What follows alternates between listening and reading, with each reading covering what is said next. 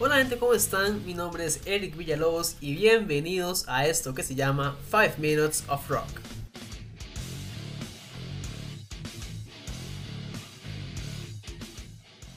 Buenos días, tardes, noches, dependiendo de la hora en la que estén escuchando el programa. Espero que hayan tenido una excelente semana sin muchos inconvenientes y sobre todo con muy buena música.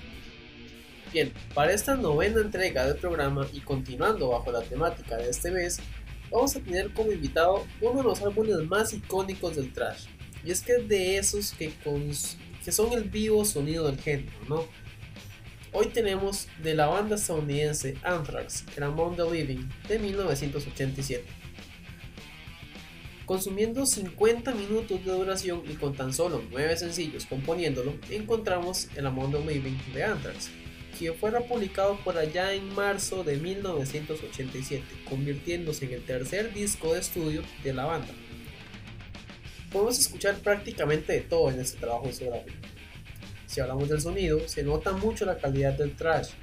Se, se escuchan esas eh, notas tan características del género. Por eso, como se los comentaba al principio, es uno de los discos más icónicos dentro del género justo por esas tonadas tan fuertes y violentas que, que caracterizan el trash.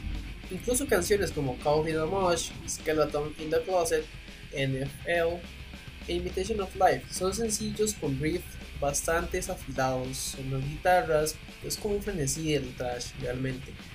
Y claro, con los bajos y los bombos que suenan brutales.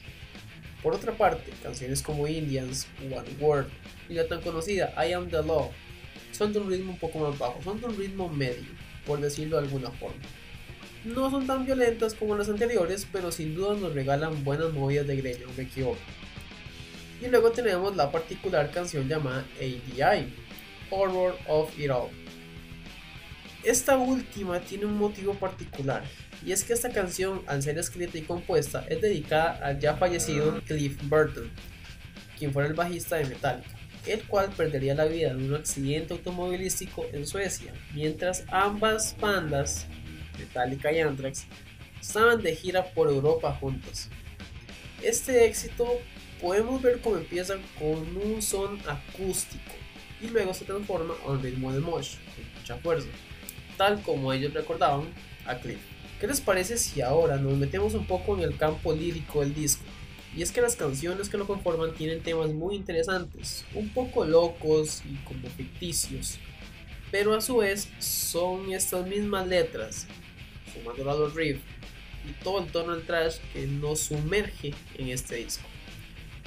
Y hablando de Among the Living, en esta canción que da nombre al disco y que, lo, y que lo empieza, dicho sea de paso, encontramos un tema de ficción y es que Scott Ian se encontraba leyendo una novela llamada The Stand de Stephen King, la cual relata la historia de una hebra de influenza armada muy infecciosa, la cual termina por acabar con la mayoría de la población mundial.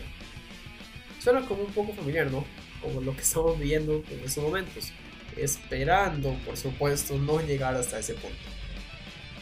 En Calvin Amosh se habla sobre un metalero que solo quiere liberar su ira y odio hacia los que lo oprimen haciendo Mosh. En Indians eh, encontramos que es una canción que nos comenta un poco sobre la situación de los indios norteamericanos y el poco apoyo, incluso la degradación que les dan en Estados Unidos. Skeleton in the Closet pasa a inspirar en otra novela de Stephen King, esta vez en Up Pupil, la cual narra una historia de un joven con una creciente obsesión con su vecino anciano quien resulta fue un oficial retirado de Shotstaffel.